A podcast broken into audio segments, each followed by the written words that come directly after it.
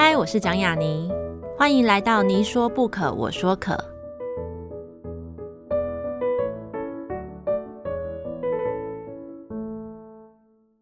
这个节目在爱听听抢先首播，欢迎大家关注我的节目。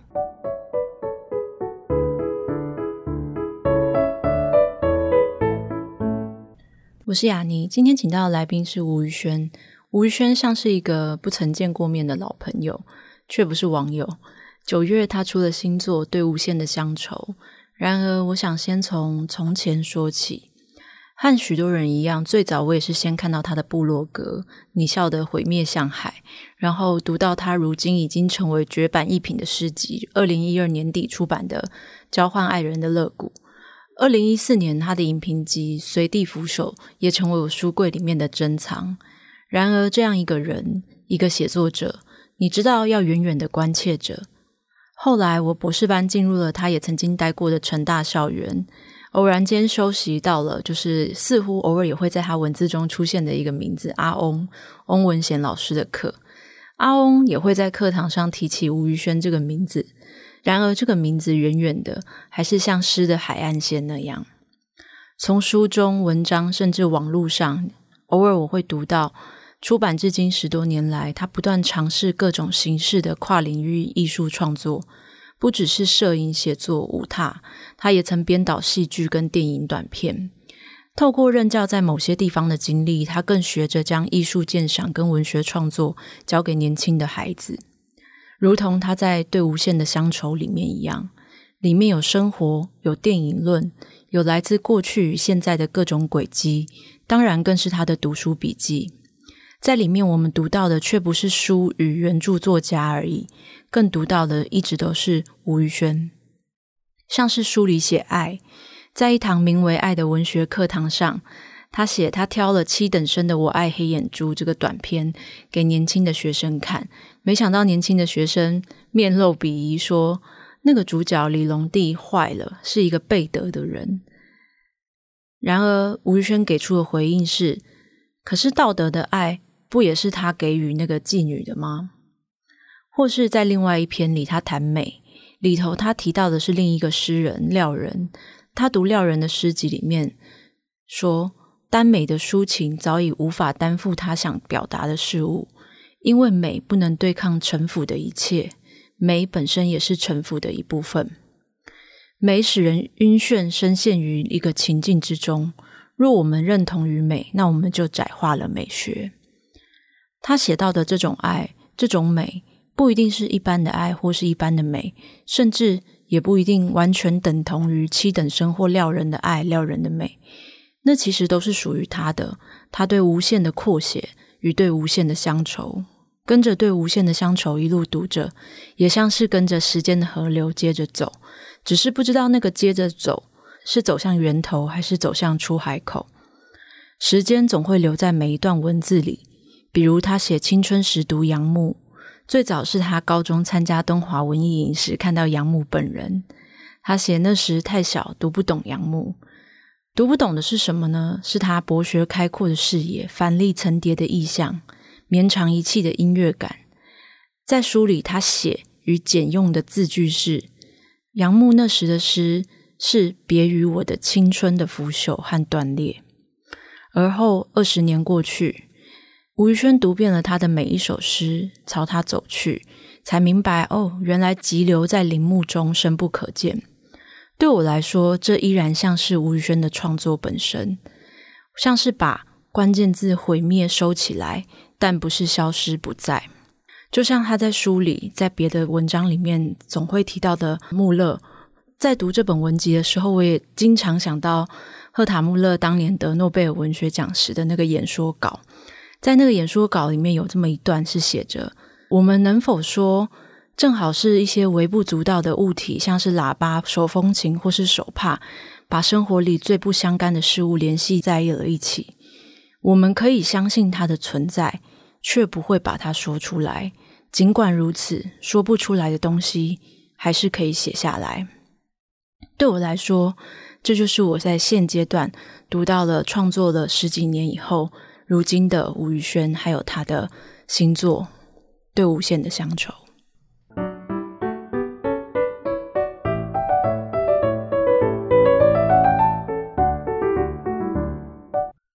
大家好，这是你说不可，我说可，我是雅尼。今天请到的来宾应该是一个我自己非常喜欢的创作者。然后在今年九月的时候，他自己出版印刷了他的新书《对无限的乡愁》。通常我们有时候会比较常称呼他为诗人，但我觉得，因为其实他写的文类其实一直以来都很多，所以应该是一个创作者吧。创作者吴宇轩，让我们欢迎宇轩。杨洋你好，大家好，我是宇轩。刚刚一开始讲的就是对无限的乡愁，其实是你应该说自己去完成，它是你从设计然后到印刷都是你自己这边完成的一个作品，对，然后跟之前在豆点文创的一些作品其实不太一样。有些人可能知道，有些人可能不知道，就是豆点决定收起来休息了嘛，所以就是 少了这个出版社的以后，你自己做改变，可能先聊一聊在做这一本书的时候。你觉得跟过往有什么不同吗？嗯，其实我大概从随地腐朽之后，嗯，的大概五六本都开始是自己做，嗯，然后那时候也不会不一定会去找出版社，就开始对于整个。书的样子，就是如果每一个字句对我来说都是我的意识的延伸，我很清楚那是我要贴近我的世界，或是贴近我所感受到的世界。那我也必须要去控制一本书的它的纸张的颜色、嗯、材质，或者它的样貌，甚至是它会在哪里被摆放、被贩售。所以我就会开始去想一本书它的一个生命过程吧。就是如果它从我开始呃文字，然后开始变成一个可触摸的一个实体。那它又要再怎么交到读者手上？所以我开始会去想，怎么样透过一些游戏，或透过一些互动的方式，呃，让读者跟我可以有更直接的传递那本书，嗯，或是呃，把我的某些在创作开始跟那本书环环相扣的一些概念可以交出去。所以他就已经开始慢慢的想要远离，透过书店，透过一些既定的你觉得买书的地方，就开始是我自己去。一对一的这样的方式去贩售，嗯嗯，想要透过这个方式更彻底一点的去把我所想象的世界可以交出去。因为像过去中间有几本书，其实是它并没有在像博客来这样通路上架，它可能就像你讲，它是寻你自己个人想要被看到的方式去向某些地方铺货。那那些时候有没有读者会问你说：“诶，为什么我没有办法在博客来或是在哪里买到你的书的那种声音？你要怎么回应他们？”就会去想，可能会觉得那就是我的书，或是我这个人希望被接收到的一个特定的方式。就它可能呃，在我喜欢的角落，所以它不会被那么容易的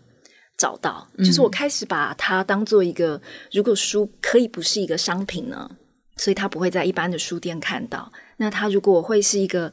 可以在我自己也喜欢的一个店里出现，嗯、然后我知道它呃整个空间好像也都跟那本书在对话的时候，那那个对我来说，它才会有一种很完整的关于我要怎么很明确的去控制每一个环节的那种。我觉得可能有一种精神的洁癖，或是那种彻底就觉得非如此不可，在那个阶段，嗯。但我自己在很早的时候，就像一开始所说的，就是读到你的部落格，然后到后来读你的诗集。其实从诗集《交换的乐谷》出版，其实也差不多快十年了。就像嗯，刚刚在《对无限乡愁》里面读到你教年轻的学生爱是什么的那一刻，文学里面的爱，爱是怎么样体现在文学上等等这些事情的时候，我就想到很早的时候发现你。说的那个爱人跟爱，其实不只是我们想象那个某一个所指的，就是男女情爱，或是那种呃情感交流的那种单纯的爱人。他其实是某种喜欢这个世界上存在的各种不同的导演、画家、艺术家也好，那些爱的，你都是把他们叫成爱人。然后甚至像后来你写那个情书给他们，其实也是对他们进行一个。爱的表白吗？对，所以我才发现哦，原来爱的范围可以很广。可是，在很早很早，在我自己开始写作的时候，我都觉得，不管是哪一种形式的爱啊，男女之间、女女之间、男男之间，各种不同形式的爱，甚至是只是就是对导演、对某些画家、某些电影跟文学作品的爱，我都觉得爱好难写哦。我都会觉得要避开写爱这件事情，是一个对我来说那时候来说比较聪明的一个方式的原因，是因为我总觉得爱的难写，有一部分是来自于你要怎么写它才不显得俗气，你要怎么样说出爱这件事情，可是你说出爱这件事情不是只是告白，或是不是只是溢美，所以我那时候对于你所书写的爱，不管那个爱是什么，我都觉得。呃，是很我所心中可以想象到最理想的那个写爱的方式。我自己也很好奇，对你来说，你是怎么看待写爱这件事情？甚至可以说，在很早最原初的时候，你就是用这个事情启动你的书写。我觉得我原本，或是说我们在，也许每个人在小的时候的那个状态，呃，已经是完全活在爱之中了。就是你不会觉得自己有什么不足。你不觉得你自己有局限？就是在我们很小的时候的那个状态，是我很想要回去的。嗯。就是我们没有目的的活着，然后我们完全不觉得自己想要给予他人的东西给不了。我们小时候不会这样，尤其我现在看自己的小孩，就更觉得一个四岁的小孩，但他却觉得自己是无敌的。嗯，然后我觉得那个那个信念，或是他所展现的那种坚毅吧，那个东西让我不断的会去想。就我们最早的时候的那个状态，有点像大将健三郎以前在说，一个人在一个蛋壳里面，嗯、就他的童年跟他的整个环境酝酿他的那一份爱，是来自世界的、来自家庭的或整个部落的。就是那个小孩，一个人他会很难去区分在蛋壳里的自己跟世界，就是他都是混成混在一起的，他的所有成分、所有组成是完全不分彼此的。那对我来说有点像是爱的状态，嗯，可是我们终究会有一道风吹来，把那个蛋壳的裂缝打开，就是我们开始会意识到啊，原来在我之外，其实还有个别的，所以我就会去想，那我要怎么让我所看到或打动我，或让我觉得每一次我又重新因为一句话或是一个作家的作品又不同的时候，又觉得重新可以开始的时候，那我要怎么去跟他道谢？嗯，其实那就好像只是发现。啊、呃，也许只是看了有一些电影，然后自己很喜欢，可是发现怎么样去寻求各种影评都没有办法触到我觉得真的打动我的，只是一个可能很单纯的画面或是那个感受，所以我才开始学这些影评，嗯，想要把我自己觉得很重要的东西写下来。可是后来又发现这种评论性的、客观的、带有距离感的分析性的文字，它没有办法。真的去说中我的感受，那样的语言的调性跟我的感受本身，它就是极端的，嗯，所以我才会慢慢摸索，觉得也许我真正想对话的，其实只是那个对象，只是原本在呃塑造我那个蛋壳里面很浑然的，什么都不分彼此的那个，我只是想要跟那个那样的世界的那个人对话，可能确实是电影导演，或是可能是某个画家等等。所以我觉得我好像只是一直在找寻一种怎么样可以更私密，然后更坦白。就是我可能也不一定在乎俗不俗气啊，或是想这个东西难不难写。因为真的，你有一个很在意，你知道他改变了你一生的那个人出现的时候，一个导演或是一个作家的时候，那不管他在不在世，嗯，就他那个作品打到你的时候，你就是很想要好好的告诉他，你究竟在他那里得到什么。然后你自己的生命又怎么样因此转动？就是我好像只是在想着这个交流的过程，它启发我的过程，我到底能够怎么样更精确的去说出来？啊、呃，它对我来说就变成是一个很笨拙的，其实不是来自于文学创作的考量，它、嗯、就纯粹是一种，真的是一种生命的需要，有点像我呃隔绝了大部分的现实的交际或现实的各种。呃，来往，然后我只专心的去去理解那个世界，所以他们就像是我唯一的世界了。嗯，所以我变成呃，用这个方式去跟他们沟通，或是去回应他们，慢慢的也才会觉得，如果这些东西只停留在我所看见、我所接收，那我好像呃，有没有能力把他们带得更远？所以不管把它集结成书，或是开始可能办活动、办讲座，想办法再去让他们的影响力可以更远一点。这对我来说，那个动力都会变成是因为我对他们的感谢或对他们的爱。嗯、我自己会觉得，在最早的时候读到你的影评的时候，我会，嗯，应该也很多人这样说过。他其实并不只是影评，它也不算是我们所会真的。我们想要了解一个电影，然后了解一个导演，我们去 Google 它，然后我们会 Google 到的那种影评。它就像你讲的，它可能并不是某一种文学的形式，它也不是某种创作的形式，它是那个来自于对那个人产生的感谢，其实是直接在跟那个人做对话。当然，如果有人可以因此而理解。你在说什么？跟那个人在说什么？我觉得这是额外的东西。所以，就是你在书里面有提到的七等生。嗯，后来我开始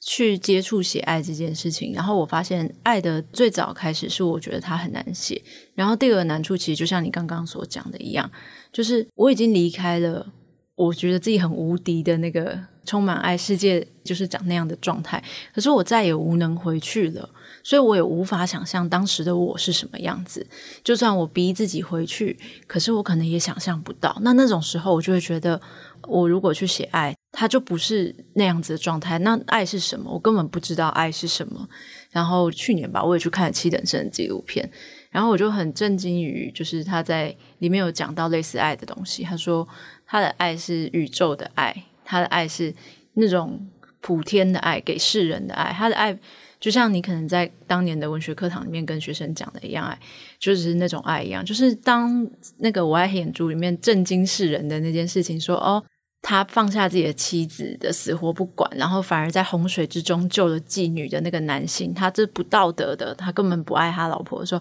但你去回应学生说，哦，他去救那个全然陌生的妓女，那也是一种道德的爱嘛。那时候我就觉得这些思考，这些东西其实是。一种对我来说，电影也好，或者是纪录片也好，或者文学作品也好，到你去跟你年轻的学生们讲那些话，对我来说都是对于爱的一个呃不一定能够想象得到的地方。所以你经常会在各个不同的时候去思考这个爱是什么吗？我是不是懂爱这件事情？好像不会耶，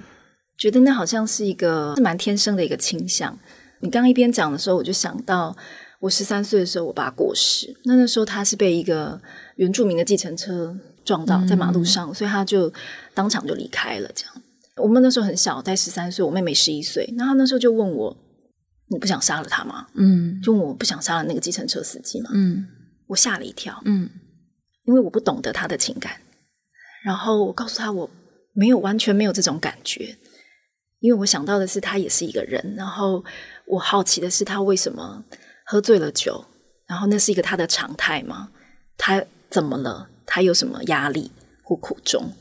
我的意思是说，我跟我爸爸很亲，或者我整个觉得我最早的文学的启蒙，对世界有一种很愿意耐心的，或是很安静的去观看，那都来自于我爸爸对我的影响。可是，就算在那个时刻，我最亲爱的人过世了，但我，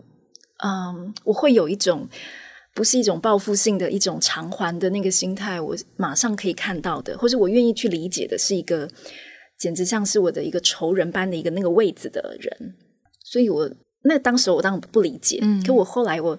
呃很常会去回想，就是我知道我妹妹的那个生气跟愤怒，它来自于爱，来自于对我爸爸的爱。嗯，可是我对那个人的没有一点愤怒跟呃，反而很想要了解他。的那个对我来说也很近似于七等生的那一种，其实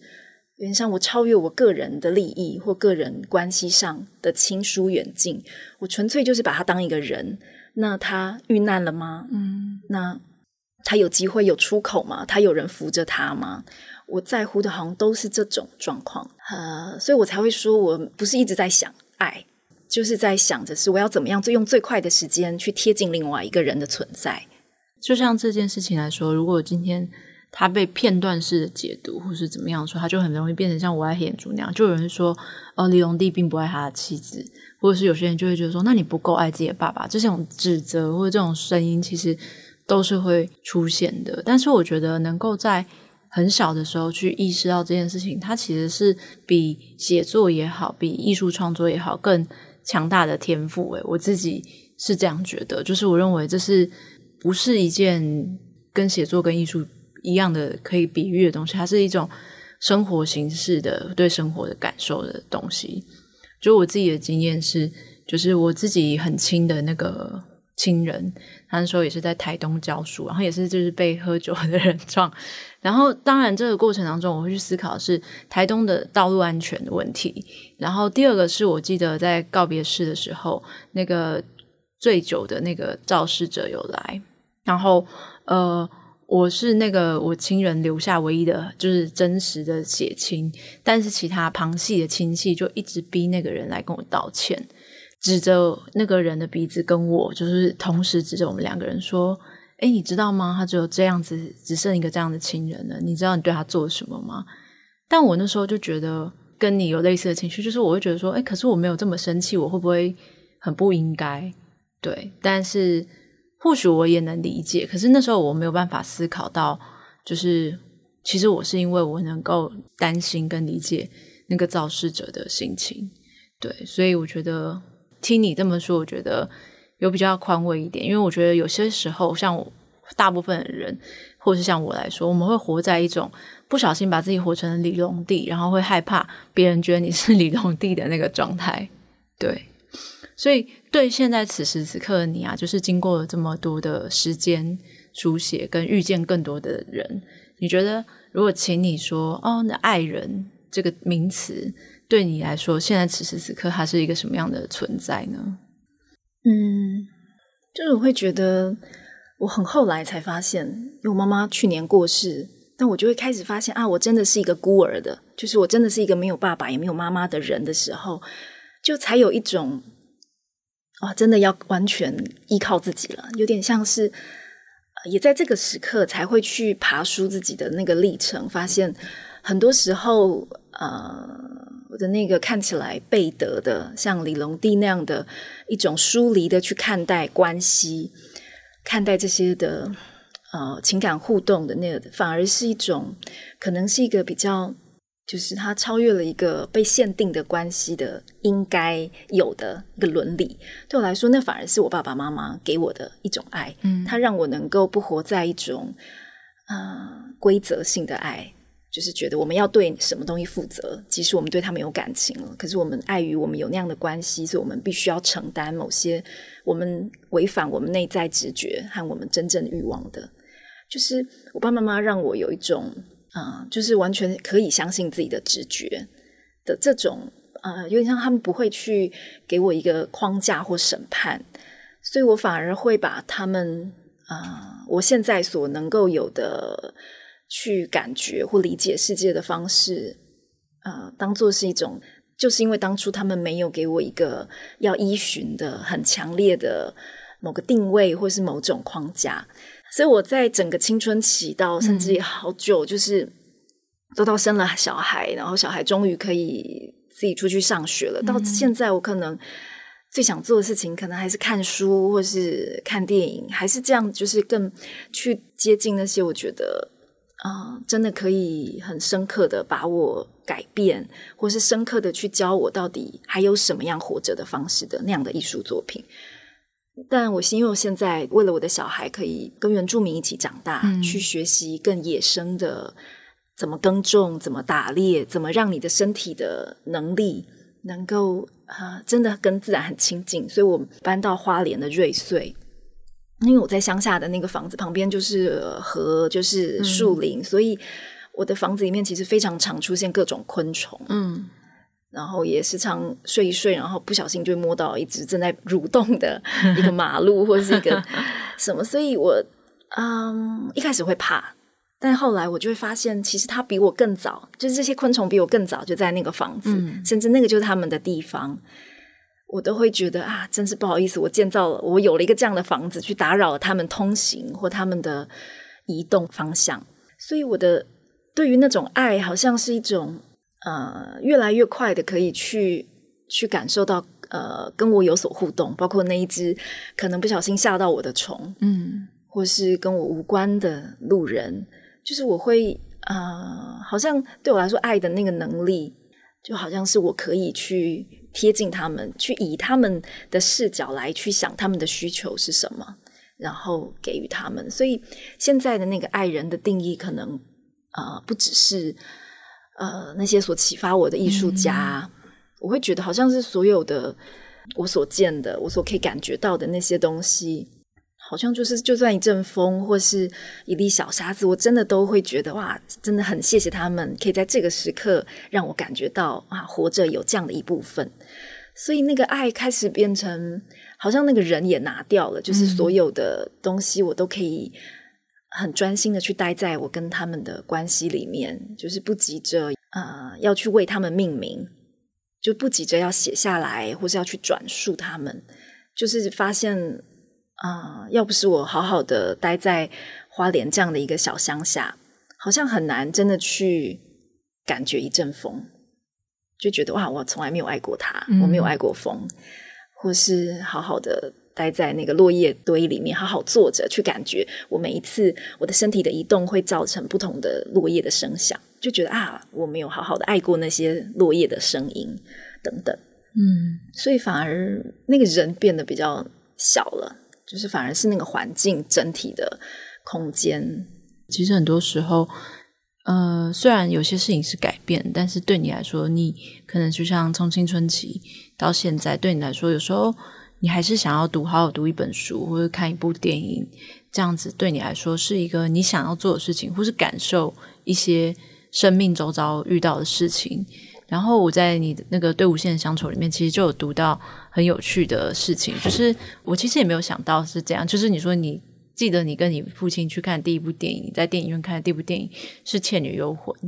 然后我就想说，诶，它适合就是成为第一部电影嘛？然后，呃，你好像是幼稚园吧？对，然后。后来我觉得，或许我们可以从《倩女幽魂》开始谈起吧。后来很多你读了很多电影，甚至你其实也办过影展，你也会介绍很多你影响你的电影给别人。那他至于他有没有影响到那些人，我认为其实是是因缘啊，对。所以我很好奇，在你不同的人生阶段里面，是曾经被哪些电影影响？就是让你，比如说像是在水地腐朽里面，其实你讲了非常多的导演，或是很多电影作品，会让你想要为他们写东西。那有没有更超乎这样的存在的东西？就是它影响到你整个思考，它影响到你想要去的地方，你想留下来的地方。呃，影响我真的写下一首诗，或是真的开始写诗。也是杨德昌导演的《意义》，嗯，这个比较是很明确的，呃，因为对那个里面的小男孩，片中的小男孩的存在处境，知道他怎么样为了一个喜欢的女孩，嗯，所以要去练习游泳，就是对于那个状态，对于他要在家在小小的洗手台练习换气、练习憋气。嗯。克服恐惧，对于这件事情，以及当他真的好像学会了游泳，然后走向游泳池要跳下去之后，就是导演就在这个段落就停了，他再也没有去拍摄那个女孩有没有看到这个小男孩的努力。嗯，然后对我来说，我那个时候大学的阶段理解的爱也是这样的，就是重点不是你所爱的人他有没有注意到你，而是他光是影响了你，他让你开始有了新的生存动力，他让你去学游泳。让你开始变得更注意某些细节等等，我觉得那个爱这件事情就完成了。嗯，所以我很喜欢那个杨德昌导演，他在那个片里面，他让一个小女孩点燃了一个小男孩的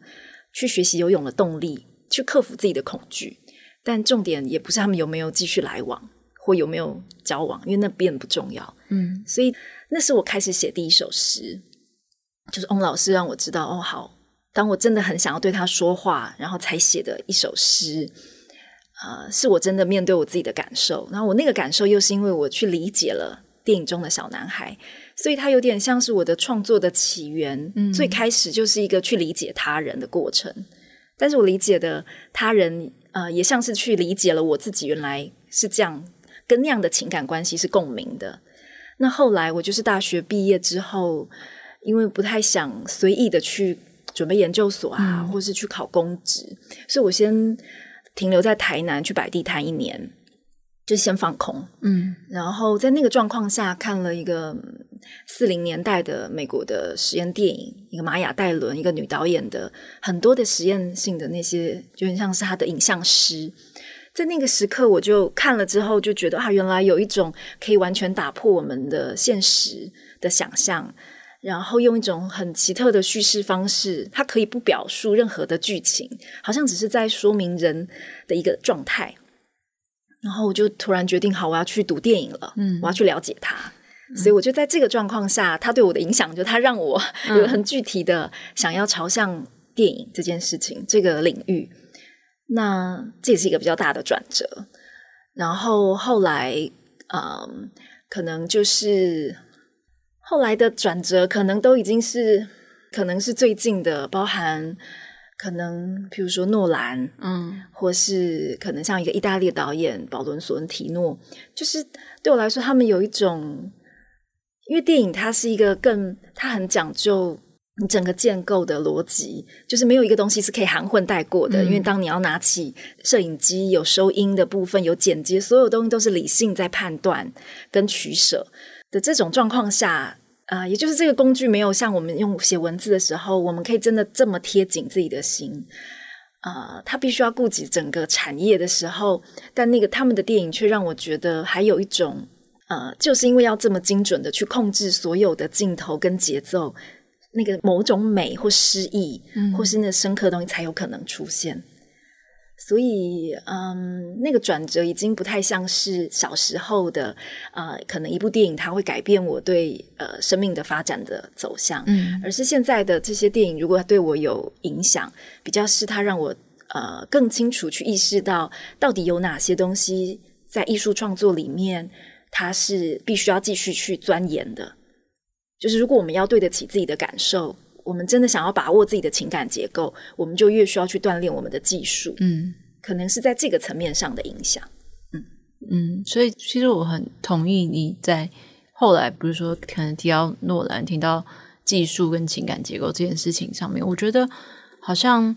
套一个比较简单的说法来说的话，就以前。开刚开始的时候写作，我觉得比较像是，就是有点像是，因为它很泛滥，所以我可以尽情的在画布上面处理。但是等到我到了一个阶段以后，我会觉得，哦，其实让它显示的不这么的斑斓啊泛滥，其实是因为我学会了把它藏起来，跟我学会了怎么样更有效的掌控它。那在这个节制当中，我觉得是。可以很明确的，就像电影一样，某一些很厉害的大导演电影一样，你知道他经过了这些层层的计算堆叠，他最后给你看到那一样东西，就那一样东西，那个小小的东西，他必须经过多么复杂的一些手续跟技术才能够到达，然后那时候你就会觉得好像才看到了一些什么。就是不禁就让我想到，就是我觉得，嗯、很同意的，也是，就是你在里面讲到，书里面也讲到说，觉得太小是读不懂杨牧的。我自己也是，就是我小时候读杨牧的散文也好，诗也好，可能高中读、大学刚读的时候，嗯、你说你在东华文艺营看过杨牧老师本人吗？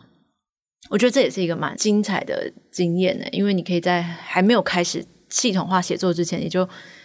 是看到了这个人，然后让他留下了一个印象在你心里。就我自己刚开始读杨牧的时候，我也觉得啊，杨牧是一个很优雅的人，杨牧的诗也很优雅，杨牧的散文也很优雅。那时候我大学进了东海，然后东海的人就要一定要读他的那个嘛，就是关于他在东海成长的文集，然后还有包含他对花莲的那个互相山风海雨互相的召唤这样子。对，然后可是后来我觉得你对于杨牧。后来解读好像也是，就是在我很后来长大以后读杨牧的时候有的感受，所以你会觉得大概什么时候开始？你觉得嗯、呃，好像离开那个太小读不懂杨牧的阶段，好像也已经是都已经是三十几岁嗯的事了。嗯、可是我觉得好像也跟年纪不一定有关，嗯，我觉得好像就是跟我们的整个。生命的感受，或是我们去接收世界的方式完全不同。就是我，我也可以想象，也许有的小孩，他十五、十六岁，嗯、他有可能是看得懂，甚至他会觉得没有任何一点障碍的。他可能会觉得那样的语言的排列方式，那样的韵律，他有可能是可以完全呼应到另外一个小孩身上。所以，我觉得那比较像是，就真的，呃，也许不是我太小的缘故。而是因为他所建构的那个世界，以他的整个生命性情去铺造出来的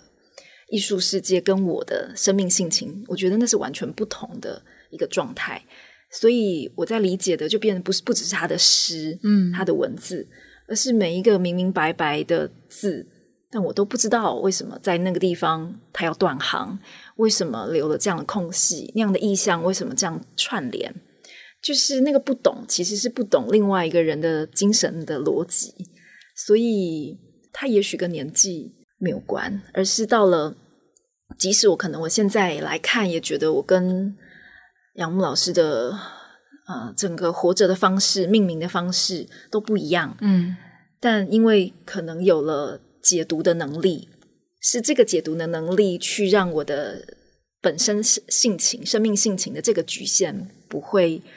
呃不会成为妨碍我去接触更大的其他人的作品。嗯，甚至是跟你完全不同的。精神方式、思考方式的写作者，嗯，对，我觉得这可能也是，嗯，我觉得在某些状态之下，就是在刚读文学作品的时候做不来的事情。以前会觉得，以前我觉得蛮偏颇，就是我觉得喜欢他是因为他跟我很像，我读懂他。可是后来我觉得我可以喜欢另外一个写作者，是因为他跟我一点都不像，然后。他，我我可能不懂他，但是我又渐渐懂他那种感觉，对，所以我觉得可能跟生命经验有关啊。就像我相信，确实有些人的原厂设定可能是可以直接读懂杨牧的，因为他就在那样子的环境下长大，他有一样的灵魂，然后他们可能最后他就会进那个杨牧的文献工作室 之类的，对。但是其实一直聊到的，跟如果就是有在看你的。呃，社群媒体的人，我觉得这几年都会发现，就是就像你刚刚提到，就是你的儿子，你的生命里面就是出现了儿子这样的角色，然后他已经四岁了。所以其实我会更好奇的是，他如何影响你的生命。就是我读到一本诗集，我觉得很有趣。那个诗集就是我有点忘记是谁编的啊，就是请每一个当妈妈的诗人去写一首诗，然后你也在里面。那时候好像是我第一次知道，哎，然后原来你当母亲了这样子，然后。这件事情，所以我会觉得很很好奇，就是，嗯、我曾经也跟写作的同才聊过，他问了我一个问题，然后我那时候没有办法回答他。他问我说：“我想问你，你觉得世界上，不要讲世界上，台湾好了，世界上有，但台湾比较少。他是母亲，但他写作能力，他的写作的高度，写作的地位，写作的时长。”到达某一个地步，然后一直在那边没有掉下来的人，伟大的作家在台湾，他同时又是母亲，有谁？然后我就想了好久，我就竟没有办法回答他。对，所以在某些时候，你会觉得，就是同样的，除了他怎么样影响你的生命之外，你觉得他会影响写作这件事情吗？嗯、uh，我觉得它影响的。应该是你的整个本来人生累积的所有能耐，嗯，会因为你要照顾一个，呃，有点像是他就是完全跟你所锻炼起来的那个方式完全不同的，是因为这个落差让人的，呃，至少因为我一开始选择要在家里自己把他生下来，嗯，所以我不想要去医院，就是我想要让他觉得他就算。呃，出生了，仍然可以在一个昏暗的，像子宫一样很暗、很安静，然后的水里面，就是所以我在浴缸里面生小孩。嗯、就我希望他不会觉得来到了地球是一个呃充满了白光，然后他人的温度，然后很吵杂的等等。就是我希望他的那个过渡是可以更温柔的，然后。呃，是他自己准备好的，嗯，所以在这个我为他所准备的一个生产方式里面，但我发现我其实想得太简单了，因为我根本不知道原来一个母亲要在历经那么长久的，而且是你根本没办法控制，甚至你的所有所学的艺术的。解读，或是你所有以前所信呃，你所写过信的，就像我所称呼为爱人的那些东西，全部都没有办法成为我真正帮助我的人。嗯。在那一刻，我完全只能是真的回到自己的身体，去感觉我到底要怎么样去把它生下来。嗯。但我其实已经整个身心都已经很疲惫、很放弃的状态，但是我的助产师一直去让我听小孩的心跳声，他去提醒我，这个小孩他没有放弃，嗯，他还在那么热烈的鼓动他自己，非常想要出生。在那个时刻，因为我已经非常呃虚弱的一直趴在浴缸里面，我就是放弃了，我一直在吸氧气，那一整桶的氧气瓶，就是我，我觉得在那一刻，我知道我是这样的人，就是我，呃，我就是会在那个时刻。不做任何挣扎了。嗯、我了，我在那一刻有点痛苦的意识到了关于我的真相，但我也同时在那一刻很清楚的知道，这个小孩是他，他有他自己的生命，因为他非常的跟我不一样。他在那一刻他，他他没有停下来，所以那个最后有点像是他把自己生下来，嗯、那个状况有点像是他自己很积极的要离开子宫的那个状态。所以从啊、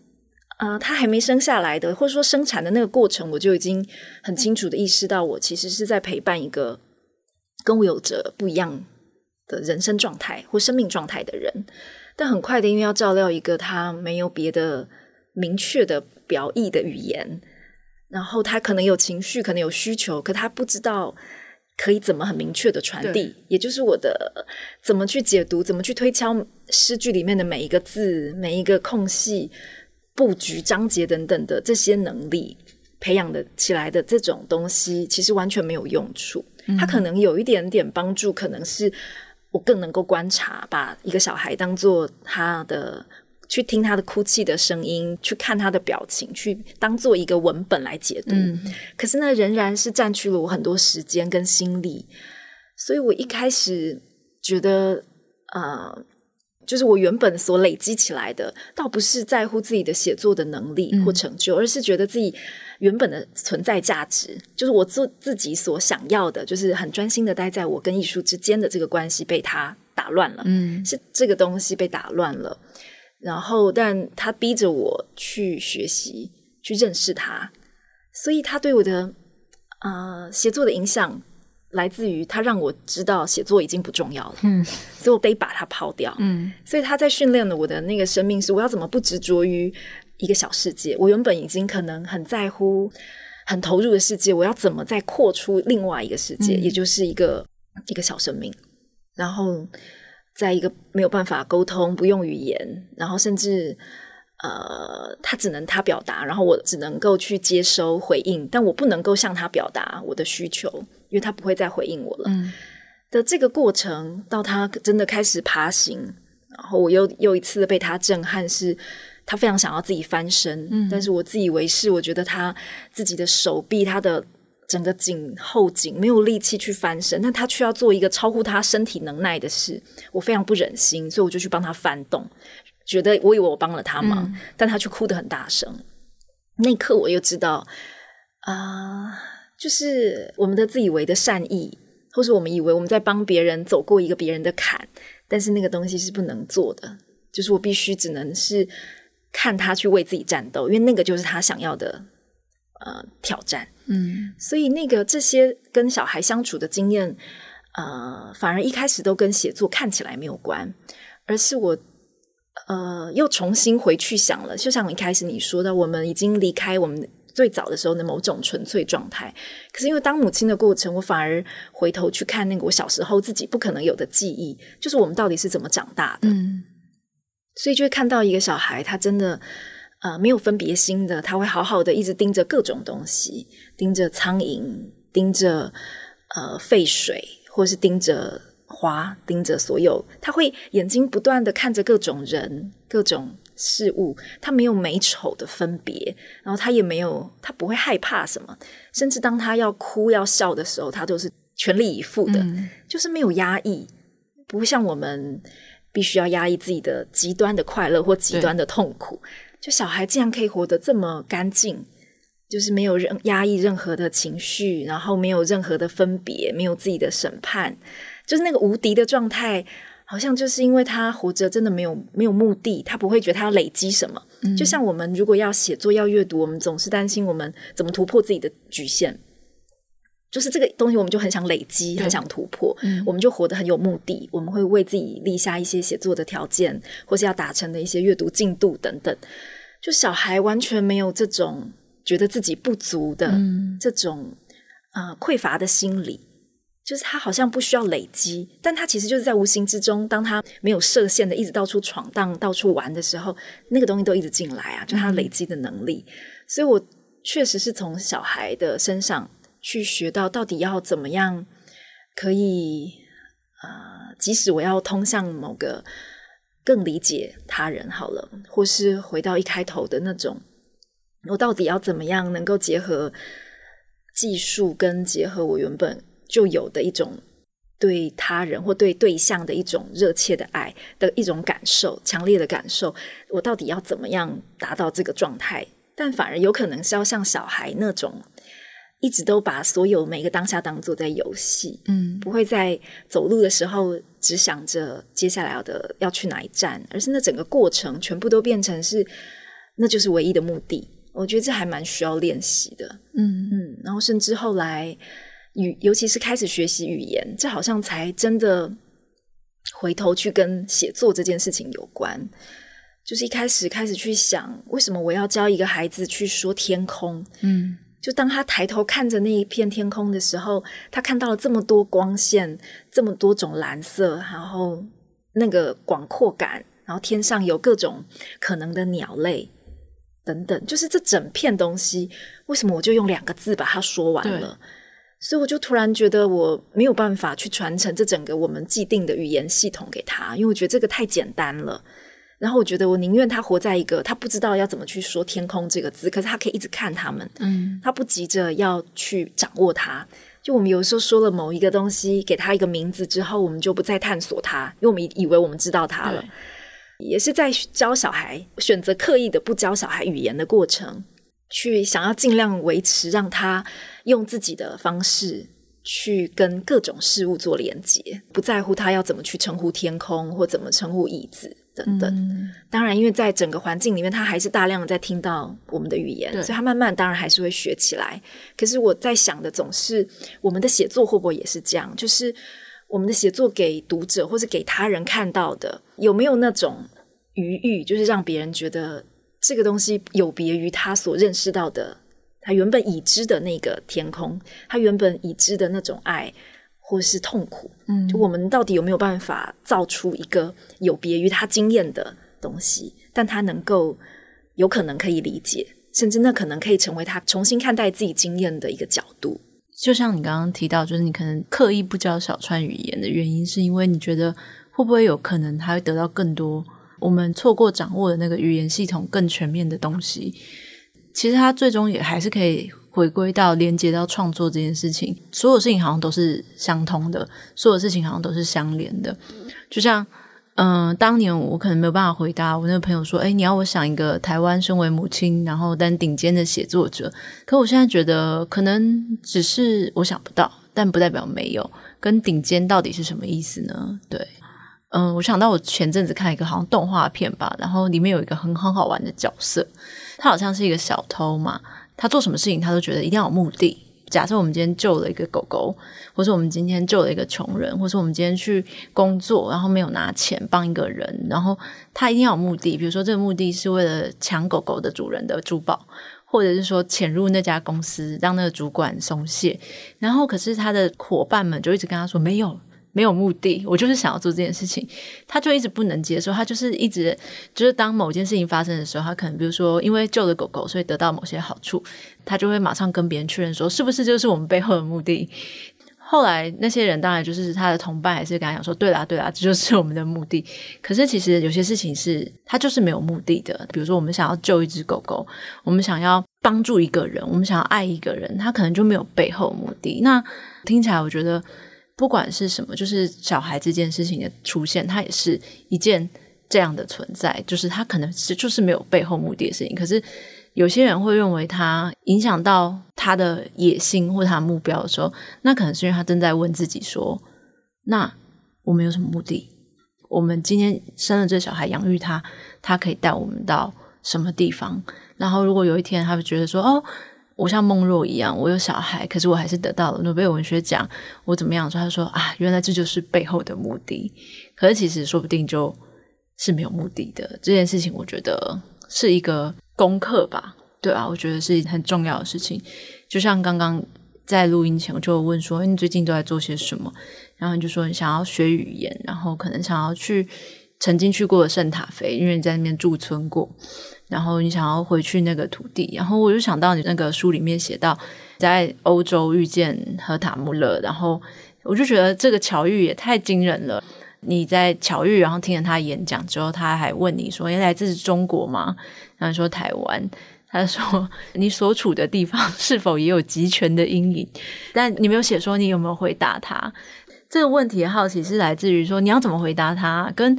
我们有没有啊？然后当然在同样的是说，那你怎么看待土地这件事情？比如说你可能想要回去圣塔菲，你可能想要待在花莲瑞穗这些事情。那时候遇到和塔穆勒，也是我那天在布拉格的时候。因为它已经非常观光化了，然后我在那里晃来晃去，我都不知道怎么进入一个日常居民在那个古城里面真正自然的生活步调，对，而不是一看到你就问你要不要买什么，嗯、一看到你就把你当成一个要掏钱的人。我就在那里晃的时候碰到荷塔穆勒的演讲的讯息，然后我又非常喜欢他的小说，去听了之后，我就是去跟他说话。我那因为我那时候其实写了一首诗给他。所以我就是把它翻成英文，然后我拿那首诗去给他，嗯、所以他就很惊讶。那因为我们的样子，所以他就是问我是不是中国。那他很快的，因为有的人其实他没有办法分辨中国跟台湾，嗯、但荷塔木勒很清楚，台湾是另外一个国家、嗯、或另外一个存在。所以他问我我们是不是也有这样极权阴影的时候，我记得他的他个子非常娇小，嗯、可是他的嘴唇擦了非常艳红的口红。嗯。然后他的问这个问题的时候，他非常的焦虑，就他的整个眉头皱起来。他问的是你，对啊，你的国家是不是也跟中国一样，或是你的国家也有没有像何塔木勒自己所经历的，不断被监控，没有自由，没有尊严？你是不是来自这样的地方？嗯，我那时候告诉他，不是，我来自台湾，所以不是像这样，像中国大陆所这么严格的管控，或是让人会对于自己有想法，或对于差异总是那么紧张。嗯，但是。我没有说的更多的是，其实我们也有，我们当然也有 某种集权，或是呃这种东西留下来的阴影，它就在我们的每个人成长过程中家庭里面，我们的学校整个制度对于怎么样升学，怎么样啊、呃，要教哪些的礼仪，要教什么样的方式，把我们栽培成我们对社会可能有用。嗯、这整个逻辑对我来说，也都还是某种由上而下的去宰制人他的生命发展方式。所以我怎么看自己？我当我在一个本来就在台东长大，那因为我的爸妈又让我其实非常自由，或是说他们不断的教我看、去感觉或者去品味生活里面的各种很小的细节，去观察影子啊，去看看为什么有一些看板那些布条的看板挂在风中，他们要搓动啊，嗯，或是为什么路上有的人他们在等待的时候，他们是露出那样的表情，就是我爸爸妈妈常常带着我就在街道这样。好像把整个我们的城市或者所身处的环境都当做一个文本在阅读、在品味，所以我很小的时候就一直都处在一种不断得要看、去感觉、去承接别人的状态。然后，所以我一直没有一种我好像我是台东人，或是我是台湾人。虽然我用这样的语言，就是我好像就是觉得我我跟他人没有那么大的差别。然后，所以我就一直把自己定位成我就是一个地球人。嗯，所以当我更认可原住民这样的一个教育模式，可能更贴近自然，或是能够更清楚的意识到，我们不需要那么听话、顺从的待在教室里面，嗯，而是我们去用我们的感觉、经验去写下自己生命的知识。如果我更认同这样的教育的时候，包括原住民自己，这个学校的校长也会很惊讶，就是我是汉人，我我真的要去学他们这个语言吗？嗯但我就觉得啊，这不是我的身份认同，因为我的身份认同如果是地球人，这对我来说就是我这个大世界里面的各种小世界啊。嗯、所以我怎么看土地，我就是觉得我们虽然有很多的海洋、很多的陆地去啊、呃，好像去分割了我们跟他人的连接，但我会觉得如果可以，我就会希望我们是更有行动力的去认识不同的文化。就是我今天在来的路上搭火车的时候。就刚好在看《国家地理》杂志，嗯，然后就看到他们正在整理这些世纪以来，呃，目前人类真正很可贵的一些发现，重新去研究出最早的人类的文明，或是让我们了解人类的起源到底是什么的那些古文物。对我来说，我就是在思考你问到底爱是什么的时候，嗯，去想对我来说，最早的人在旧石器时代那些尼安德塔人，他们其实我们本来把它当做是他们就是很健壮，他们要去对抗自然，所以他们好像还没有足够的智力、智能。但发现他们其实在创造艺术作品，他们有一些石雕。我就想啊，这种你看到了外界的生命，你都存在的环境，但你在离开那个世界之后，你选择拿一块手上的石头，你想要雕刻某个抽象的来自于你心里的感受。然后你想要把它留存下来，我觉得那个动作本身就是你找你自己创造一个符号，然后来表达你的世界，你自己内心的世界跟外在世界的交往。嗯、我觉得那整个过程对我来说就是一个爱的状态。它会跟我怎么看待土地有关。嗯、就是我觉得，对，如果我有办法有更多的语言的能力，我可以说中文，可以说台语，可以说阿美语，我可以说英文等等各种语言的时候，我的世界好像就更大了。我就可以去。更理解别人的符号，因为他们的语言也是他们的符号，然后那个会跟他们情感流动有关。就是我在学英文的过程一直在想，我们中文里面没有动词的变化，在不同的时态都没有，这个跟英文有什么差别？这会让我们变成哪两种不同的人吗？当我今天的跑跟昨天的跑跟未来的跑都用同一个字的时候，好像我们的人是更整体的，就是我们好像是不会去区分。就我们的过去、未来、现在是真的连在一起的。对。可是当英文在分别时态的时候，那个人总是有一个阶段性的。你是过，你是属于过去的动作吗？或者你是属于未来的吗？未发生的，就是那个人总是不断的必须强调，一清楚的意识到，在你说话的时候没有模糊的空间。你现在的你就是不是过去的那个跑步的你了。这让我一直去发现这种语言的差异所带来，可能会塑造我们去感受生命的。不同，然后我觉得这个都很有趣，嗯，所以我看待土地或看待我我自己或跟小孩子这样的移动，我会把它当做哇，我们这辈子这么幸运有这样的机会来认识这个地球，就真的很想再走远一点。嗯，我觉得你把自己定义为一个地球人这件事情，其实也。跟你最新出的这本书，其实让我联想到同一件事情，就是我小时候其实不太能理解杨牧的一个很大的一点是，他跟某一些诗人一样，他们都有一个乡愁，就像你的书名叫《对无限的乡愁》。后来我长大的经验里面，就是可能有去别的地方求学，或者去一些地方旅居的时候，我就会觉得我的乡愁呢？我为什么我好像没有乡愁？然后后来读你这本书以后，我会觉得。嗯，等到你出来讲，就像作者呢，不一定每一次都能出来跟我坐在对面聊天嘛。但那时候我会觉得说，哦，如果说世界上有乡愁这个字眼的话，那我觉得我比较偏向的是像玉轩所写的这种东西，就是这种状态，就是它是一种对无限的乡愁，它不是对花莲的乡愁，对台中的乡愁，对台湾这个岛的乡愁，它是一个。